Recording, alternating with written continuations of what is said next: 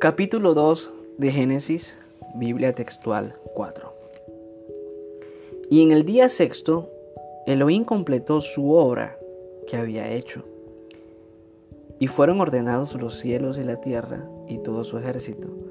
Y en el día séptimo reposó de toda su obra que había hecho. Y bendijo Elohim el día séptimo y lo santificó, porque en él reposó Elohim de toda su labor de rehacer lo que había creado. Esta es la escritura del origen de los cielos y la tierra cuando fueron creados. Adán en Edén. Versículo 5.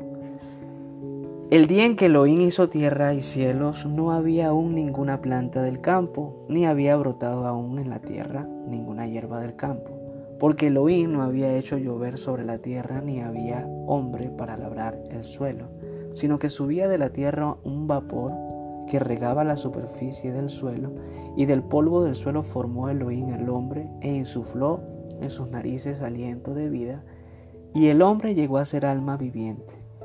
Y Adonai Elohim plantó un paraíso en Edén, al oriente, y Aleftab puso allí al hombre que había formado.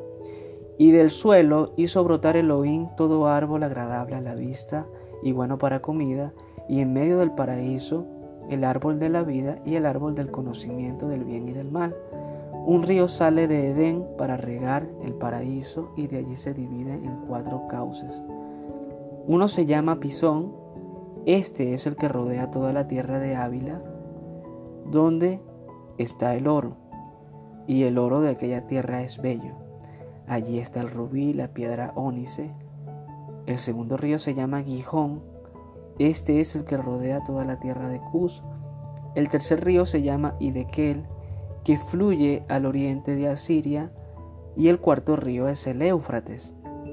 Tomó pues Adonai Elohim Aleftab al hombre y lo puso en el paraíso para que lo cultivara y lo guardara.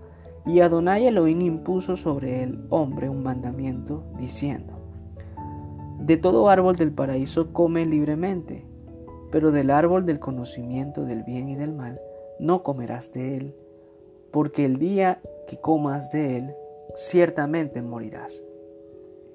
La varona, versículo 18. Dijo Adonai Elohim, no es bueno que el hombre esté solo, hagámosle una ayuda a su medida, porque Elohim había formado del suelo toda bestia del campo y toda ave de los cielos, y los había llevado al hombre para que viera cómo les habría de llamar. Y todo nombre que el hombre llamó a cada ser viviente, tal es su nombre. Y el hombre puso nombres a todos los animales, a las aves de los cielos y a toda bestia del campo, mas para el hombre no fue hallada ayuda semejante a él. Y Elohim hizo caer sobre el hombre un éxtasis y lo hizo dormir.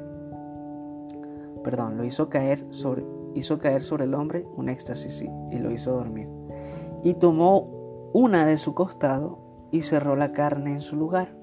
Y del costado que Adonai Elohim había tomado del hombre, formó una mujer y la llevó al hombre.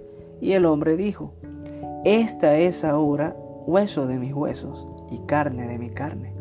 Será llamada varona porque del varón fue tomada.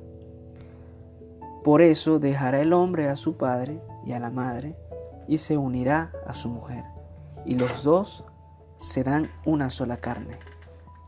Y estaban los dos desnudos, el hombre y su mujer, y no estaban avergonzados.